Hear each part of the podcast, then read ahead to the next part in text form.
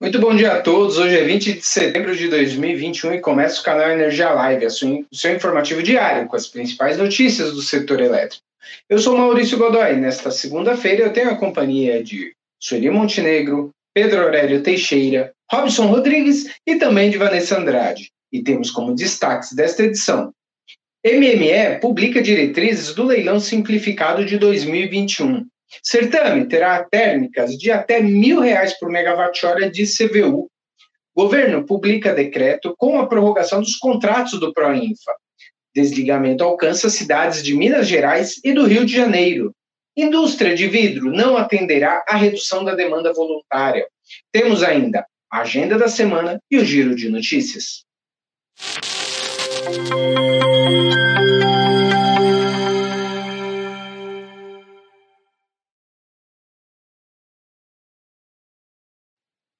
Muito bom dia a todos, são 10 horas e 2 minutos, sejam bem-vindos ao canal Energia Live desta segunda-feira.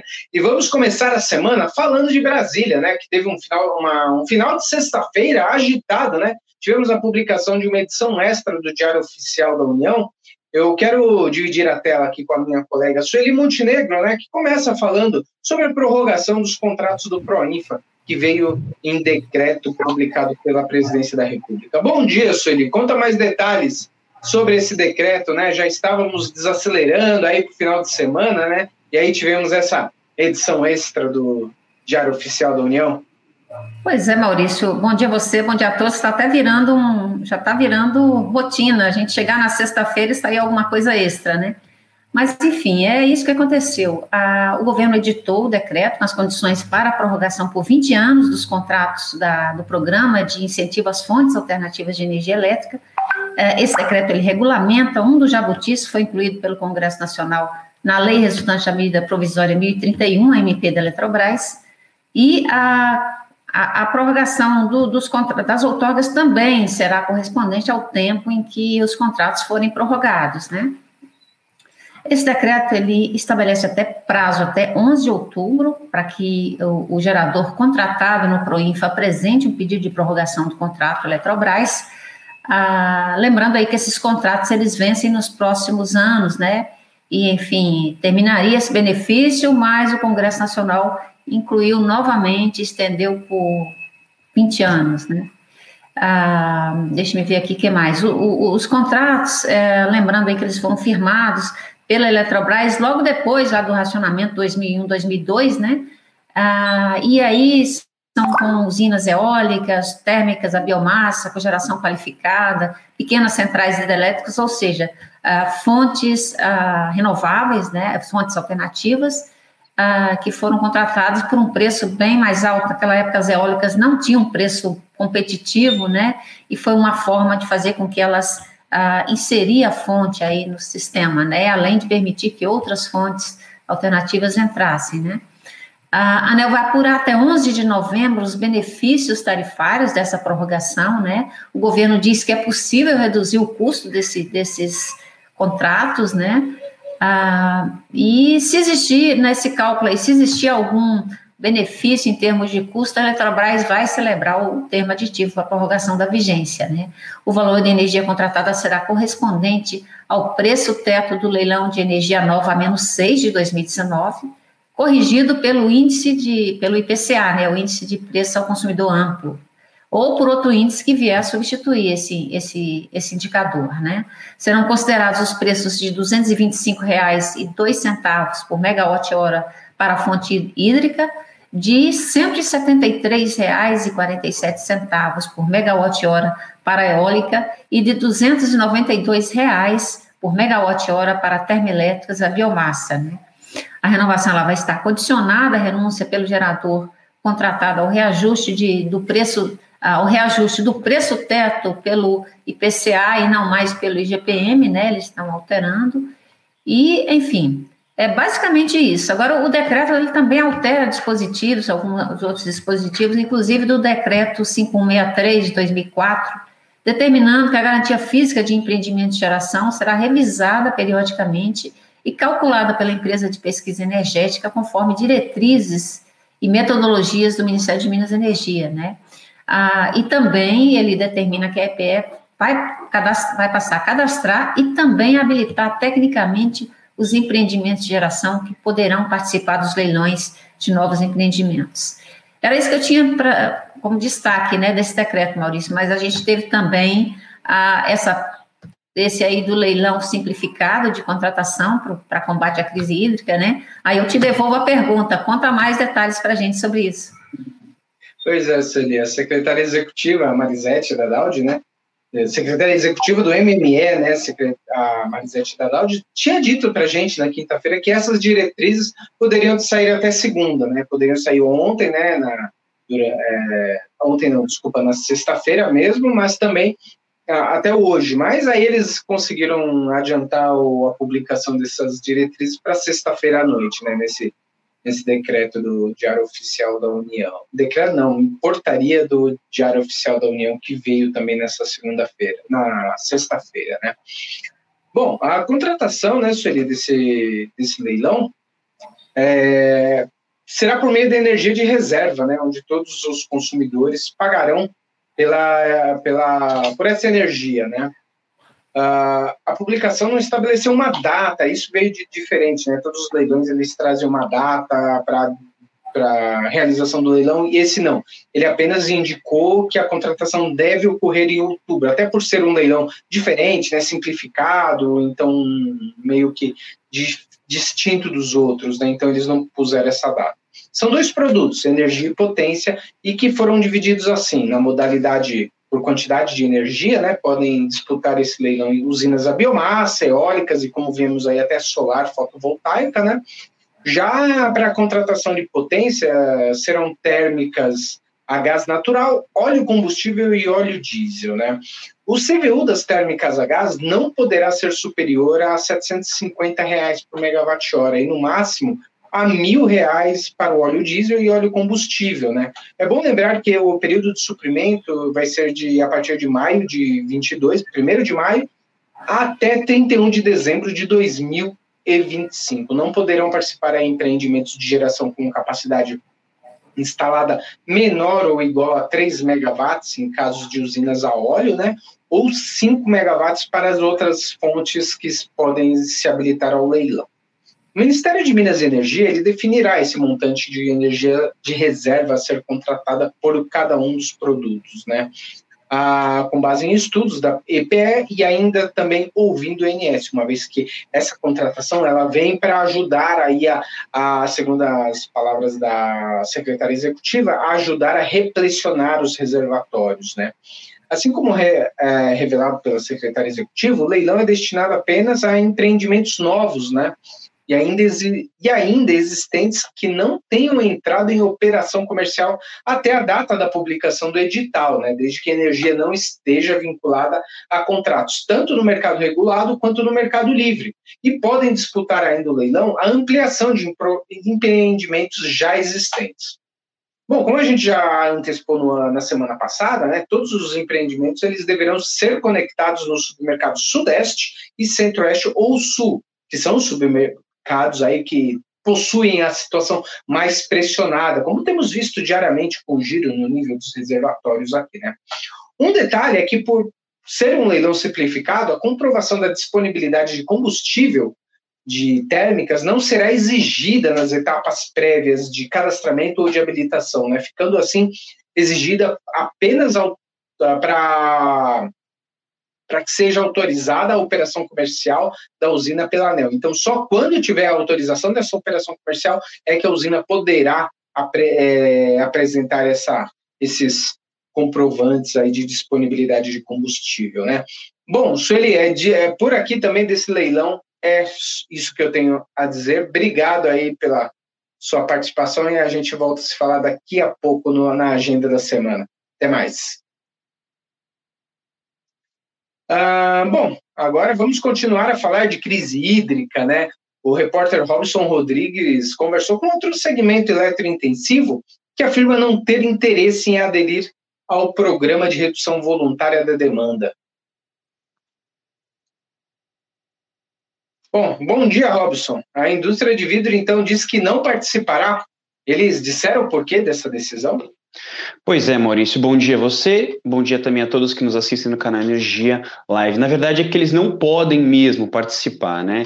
É, desde que começou o programa Redução Voluntária da Demanda, nós do canal Energia estamos procurando diversos setores intensivos da indústria para saber se eles vão ou não é, aderir ao programa né, do governo federal e como farão. Né? Desta vez, é, a associação que representa o setor de vidros no Brasil se posicionou e confirmou que não vai aderir ao programa proposto pelo governo federal para assegurar a manutenção da, da segurança energética do país. Né? Isso porque, segundo a Abvidro, a produção é contínua, é, todos os dias do ano, 24 horas por dia, ou seja, não há margem para deslocamento, muito menos para redução do consumo é, de energia nos horários de pico. É, no caso da indústria vidreira, Maurício, os fornos de vidro são, eles funcionam 24 horas por dia e o desligamento né, pode, inclusive, danificar os equipamentos. A associação, inclusive, já demonstrou diversas vezes preocupação em relação à escalada de preços de energia e também à condução atual da crise, e teme que a indústria sofra com apagões ou até mesmo racionamento de energia. Hoje o setor ele é mais dependente do gás natural, né, que representa cerca de 30% aí hum, do, do consumo de energia, mas a energia elétrica também tem seu peso fundamental e pode impactar até 20% no setor vidreiro. Maurício, cada indústria, como eu disse, tem suas peculiaridades, né? Para alguns setores é mais fácil aderirem, outros não, né? A gente conversou, por exemplo, semana passada com a indústria do alumínio, né? E eles deliberaram que cada empresa vai decidir sozinha. Já, por exemplo, o Comitê Petroquímico do Grande ABC, por exemplo, ainda aguarda uma reunião para deliberar se, se eles vão ou não aderir ao assunto. Nós estamos também aguardando as respostas aí do, do pessoal do, do cloroalcális, da indústria de cloroalcális, da indústria de aço e da, também da indústria química. As informações eram essas. Eu volto contigo, Maurício. Legal, obrigado, Robson. Obrigado pela sua participação. Bom, ainda sobre sexta-feira, né? Como eu disse já logo no início, foi um final de, de início de final de semana agitado, né? Só que de uma forma diferente. Tivemos um grande desligamento aí que ocorreu nos estados de Minas Gerais e Rio de Janeiro por conta de um problema numa subestação, né? O repórter Pedro Aurélio Teixeira foi atrás e nos conta agora os detalhes desse assunto. Bom dia, Pedro. O que, que você sabe até agora desse desligamento ocorrido aí na, nas, a, na entrada do final de semana? Bom dia, Maurício. Bom dia a todo mundo que está conectado com a gente no canal Energia Live.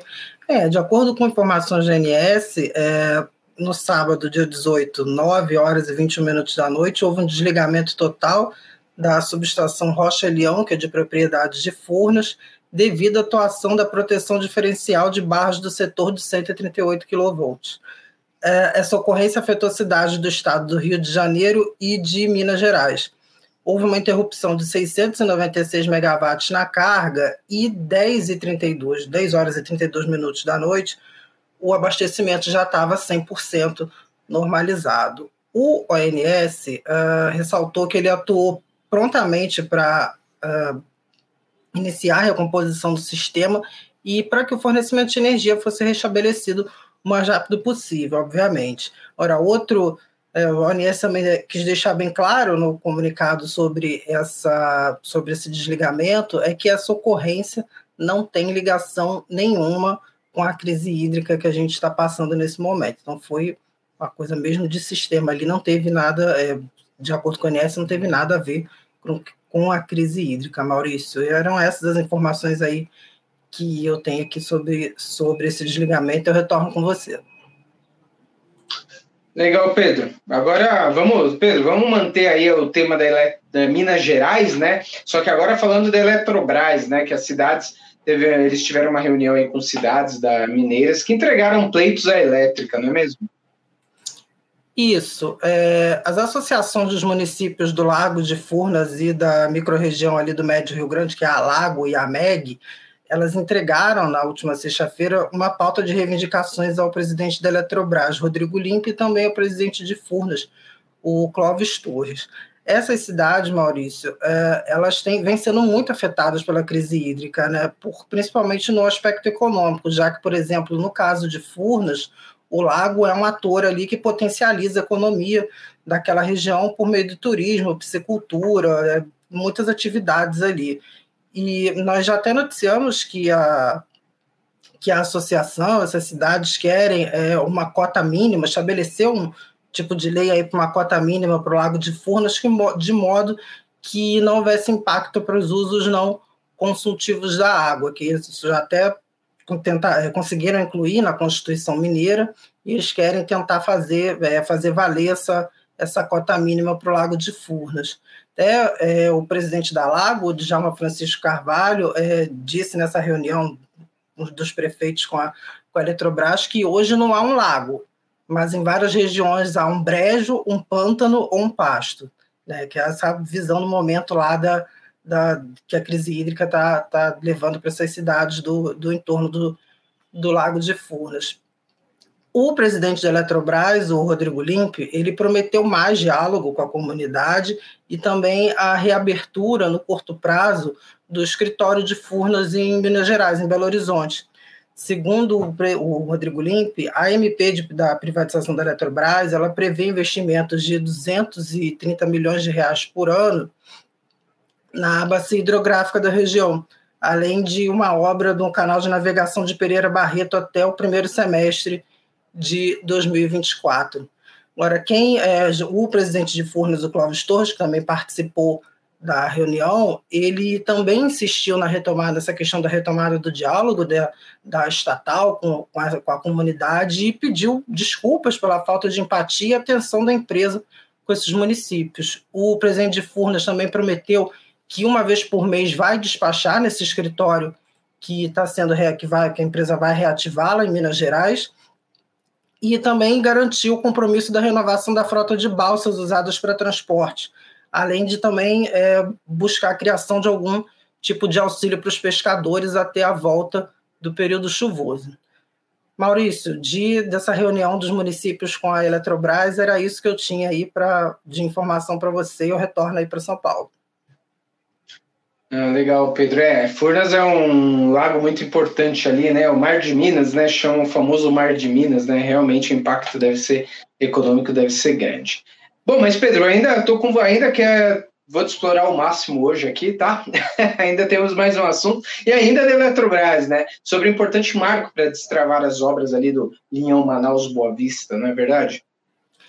Isso, a Alupar e a Eletrobras celebraram o primeiro aditivo ao contrato de concessão do Leão Boa Vista Manaus, firmado entre a União Federal e a Transnorte Energia, o termo de compromisso arbitral. A Transnorte é uma SPE que é formada pela Eletronorte e Alupar, a Eletronorte tem 49%, a Alupar 51%, para a implantação e operação desse linhão. Esse aditivo ele teve como objetivos alterações no cronograma de obras e extensão do prazo para a entrada em operação comercial do empreendimento para 36 meses após a emissão da licença ambiental de instalação, com exceção do compensador da subestação Boa Vista, que já está em operação. Uma outra alteração, Maurício, foi o aumento da RAP para 300, cerca de 329 milhões, atualizada até 31 de março desse ano que vai ser oferido por 17 anos e meio a partir da data de disponibilidade do Linhão para a operação, além da inclusão de cláusula de compromisso arbitral para o estabelecimento da RAP definitiva em razão daquele é, do desequilíbrio econômico financeiro do contrato que é, foi alegado esse tempo todo aí pela, pela Transnorte.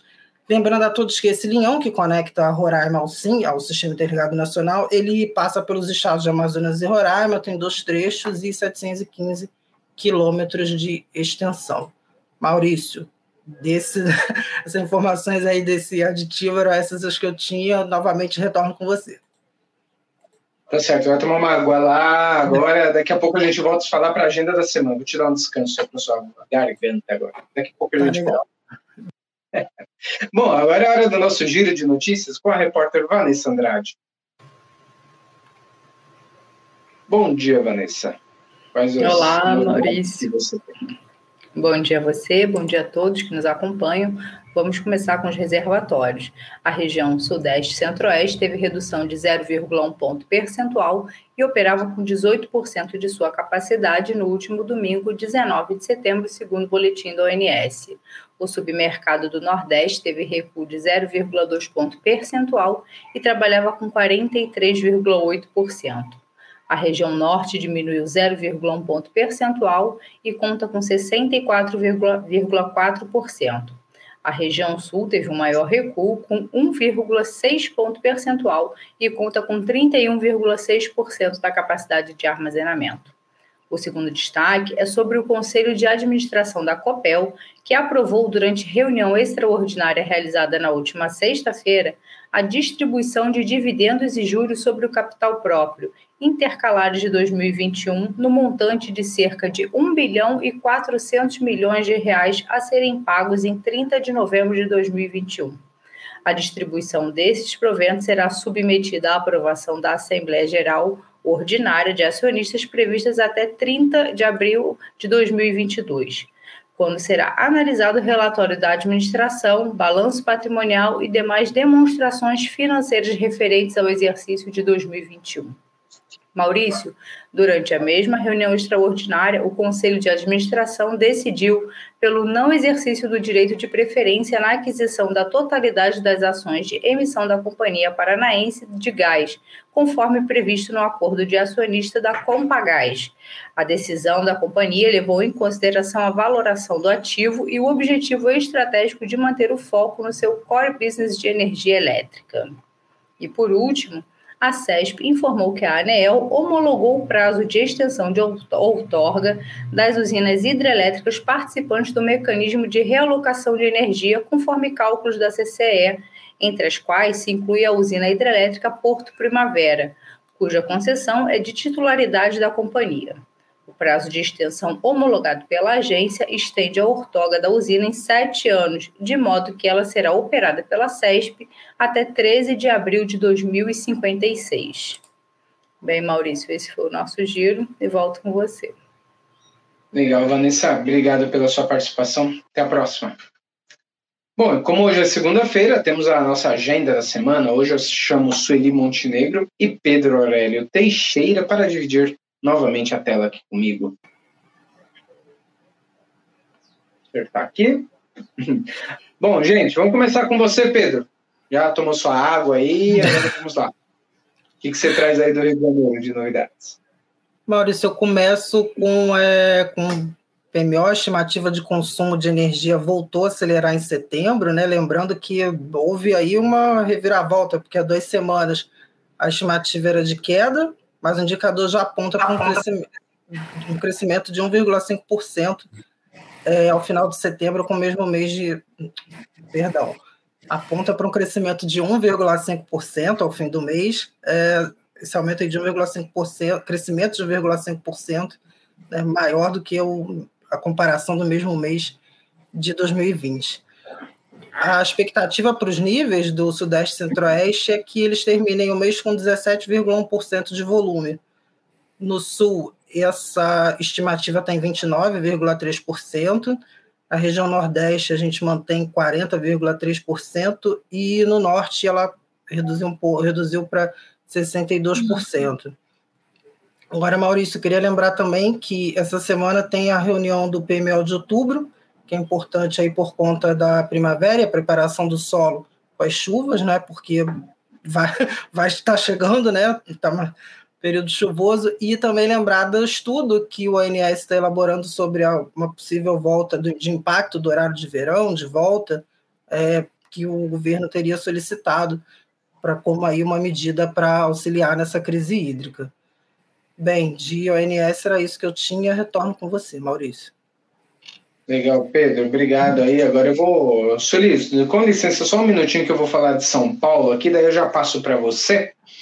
Bom, aqui na agenda da CCE, em termos de eventos semanais, né, eu destaco que hoje acontece o pagamento do reembolso preliminar da CCC de agosto de 2021, né, e o débito da liquidação financeira da energia de reserva também referente a agosto.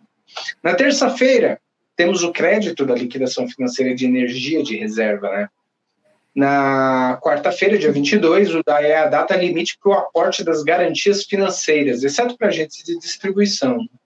Na quinta, temos a liquidação financeira do mecanismo de compensação de sobras e déficits, né, o MCSD, de energia existente, a primeira parcela, a parcela 1, referente a agosto de 21. E na sexta, dia 24, é a data, de, a data limite, desculpe, para divulgação das informações referentes às garantias financeiras aportadas a mês passado, agosto de 2021. Uma preparação aí para liquidação do, do financeira do mercado de curto prazo referente às operações de agosto, né, que acontece no início de outubro. Bom, ainda falando sobre a CCE, na terça temos a reunião semanal, tradicional reunião semanal do Conselho. Entre os temas, eu destaco aí a habilitação, a votação da habilitação da 2W na modalidade de comercializadora varejista. E também temos ainda a aprovação do orçamento e contribuição associativa para o exercício de 2022 a aprovação da proposta de alteração da convenção arbitral e ainda a aprovação da nova versão do procedimento de contas setoriais dos módulos cadastros, CDE e CCC. E ainda tem a homologação dos processos de recontabilização aprovados pela superintendência na forma de recontabilização express, né, que a CCE vem chamando assim. Esse é um tema que já trouxemos uma reportagem aqui no canal Energia, tra trazendo essa iniciativa da CCE para é, acelerar essa, essa, esses trâmites dentro ali da, do, do do dia a dia da, da recontabilização, né? Dentre aqueles casos que não sejam tão é, rumorosos, assim, que estejam mais tranquilos de serem resolvidos, né? Bom, a entidade realiza ainda uma reunião com agentes na próxima quinta-feira, né? Dia 23, para apresentar as regras de 2000, as entregas, não as regras, as entregas de 2021, cenários e desafios do setor elétrico, bem como dois temas que eu citei aí que vão ser avaliados na reunião semanal, né, que é a proposta orçamentária para 2022 e a revisão da convenção arbitral, dentre outros temas, né. Só para terminar ainda aqui de São Paulo, temos hoje às 15 horas o evento da Clima Tempo, que abordará o impacto das mudanças climáticas no setor elétrico nacional. O evento contará aí com as palestras de Luiz Barroso, que é o CEO da PCR, né? José Antônio Marengo, do IPCC, e a equipe, e a equipe da própria Clima Tempo, né? Entre outras pessoas, entre outros especialistas. O evento será online e as inscrições gratuitas, né? Você encontra o link para esse evento no nosso portal canalenergia.com.br. Dito isso, Sueli, vamos passar para você a nossa agenda da, de Brasília. Como é que anda os movimentos aí do Congresso Nacional, reunião da ANEL, Ministério. Conta mais para gente. Pois é, Maurício, eu vou começar pelo Congresso, tá? A gente ainda não tem uma previsão de, de se vai haver reunião deliberativa, não está prevista por enquanto na pauta do Senado da, da, Câmara, né? Mas a Comissão de Direitos Humanos do Senado promove uma audiência pública hoje, a partir das 14 horas, para discutir um projeto de construção de uma usina nuclear em Itacuruba, no sertão de Pernambuco. Ah, se você se lembra, anos atrás, ainda no governo Dilma, se não me engano, ah, surgiu aquela ideia de se construir várias usinas nucleares no Nordeste, né? Enfim, e teve reações contrárias. Em Pernambuco existe até uma emenda constitucional proibindo a instalação desse tipo de usina no estado, né? Só que tem uma ação de inconstitucionalidade que a Procuradoria-Geral da República apresentou ao Supremo Tribunal Federal, porque é, cabe à União regular essa questão, né? não é atribuição dos estados.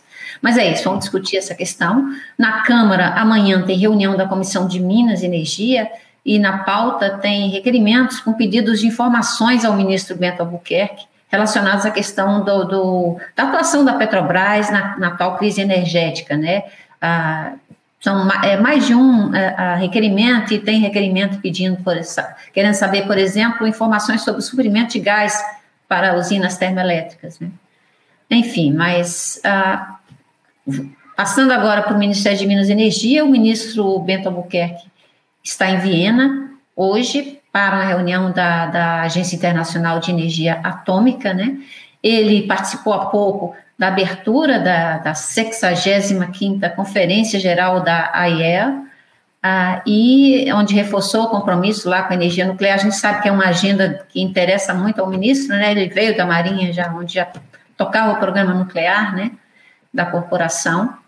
Enfim, ah, o Bento tem compromissos até quarta-feira, reuniões bilaterais com autoridades e também deve acompanhar a cerimônia de assinatura de memorando de entendimentos com a empresa russa Rosatom e a eletronuclear, né? A Rosatom é fornecedora de radioisótopos medicinais ao Brasil e nessa discussão aí de Angra 3, lembra que ela era uma das empresas que poderia atuar como parceira, enfim. É isso. E na ANEL a gente vai ter alguns pontos aí que eu tô, vou destacar. Não tem, assim, uma agenda muito cheia, não, mas entre os pontos que estão previstos para a reunião desta terça-feira está a alteração temporária do custo variável unitário das termoelétricas Potiguar 1 e 3, conforme foi determinado pela Câmara de Regras Excepcionais para a Gestão Hidroenergética, CREG. Ah, são usinas que participam de oferta de energia para o sistema, oferta adicional.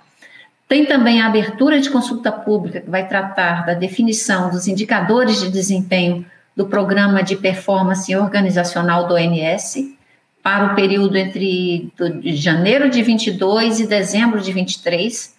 Tem o resultado da revisão tarifária periódica de 2021 da empresa Luz e Força Santa Maria, que vai vigorar a partir de 22 de setembro. Tem um processo da Amazonas Distribuidora para o recebimento de recursos da conta de consumo de combustíveis ah, para projetos de interligação dos sistemas isolados dos municípios de Tapiranga, Rio Preto da Eva, Silves e Novo Remanso. Ah, e por último, tem a ratificação daquela decisão que foi tomada em reunião extraordinária de que autorizou a realização do processo de arbitragem para discutir o reequilíbrio econômico financeiro do contrato de concessão da interligação Manaus-Boa Vista. A decisão foi aprovada pela ANEL semana passada, né? Ah, mudando de assunto, só para encerrar aqui, foi incluído novamente na pauta de julgamento da Corte Especial do Superior Tribunal de Justiça, no dia 6 de outubro, o processo da Bragel que trata de ação envolvendo o GSF. Lembrando que nem todo mundo aderiu, né? A maior parte dos agentes aderiu ao acordo do GSF, mas ainda há questionamentos e tem esse processo da Bragel aí, que ainda está tramitando no STJ. É isso, Maurício. Eu encerro aqui a minha participação. Legal, Su. Legal, obrigado pela sua participação. E Pedro também, lembrando que a partir de hoje também, né, Pedro, eu acabei de lembrar aqui, a gente tem a aplicação das, das normas aí para da das cargas, né, do revisão na redução voluntária de demanda, né, começa hoje, né, a, a questão da, da aplicação dessas ofertas feitas pelos agentes. Vamos ficar de olho também nesse fato aí que de combate à crise Bom, é isso então. Obrigado, Sueli. Obrigado, Pedro. Até a próxima.